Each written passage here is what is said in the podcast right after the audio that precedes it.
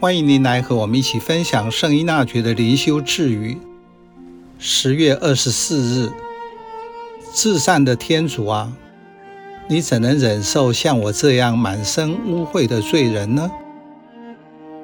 您在什么时候会感到羞耻？当这个意念浮出后，下意识的您会做出什么举动？创世纪记载的人类的第一个羞耻感。在吃了禁果后，二人的眼立即开了，发觉自己赤身露体，遂用无花果树叶编了个裙子围身。所以，羞耻感是人类行为共同有的反应，可以把它视为人类有意识的开端。面对污秽，人本能会做出排斥。和抗拒，立即会清洁或将之遮掩。这些做法往往只是表面上的洗净，对于内在的污秽无济于事。就像社会上的恶人，可以洗白、镀金，但本质上没有改变。由罪人到认识自己是天主所爱的人。是一个生命历程。这句智语：“至善的天主啊，你怎能忍受像我这样一个满身十足令人恶心的罪人呢？”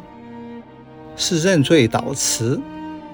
圣依纳爵在罪恶中看到自己在天主前不堪的一面。在墓道或在墓道时，最重要的功课就是学习认识天主。他是怎样的天主？换句话说，我的天主的图像是什么？耶稣在比喻中所描述的父是如此仁慈，令人难以置信。接受败光家产的小儿子，也安慰失去怜悯心的长子。罪是一个奥秘，需要天主的恩宠才能认出。皈依中的依纳爵认出自己的罪，天人都不能容忍的恶，因而感叹天主的大爱。因此，重点是天主的爱，不是罪。这点对我们非常重要。这是分辨神类的开始。如果人只看到自己，就不会看到天主，以自己为中心。就会只看到自己的罪，觉得抬不起头来，这是假的悔改。认罪让人看到自己的罪，因着恩宠和天主又连结上了，把生命转向天主。真正的皈依是把自我转向天主，以他为中心。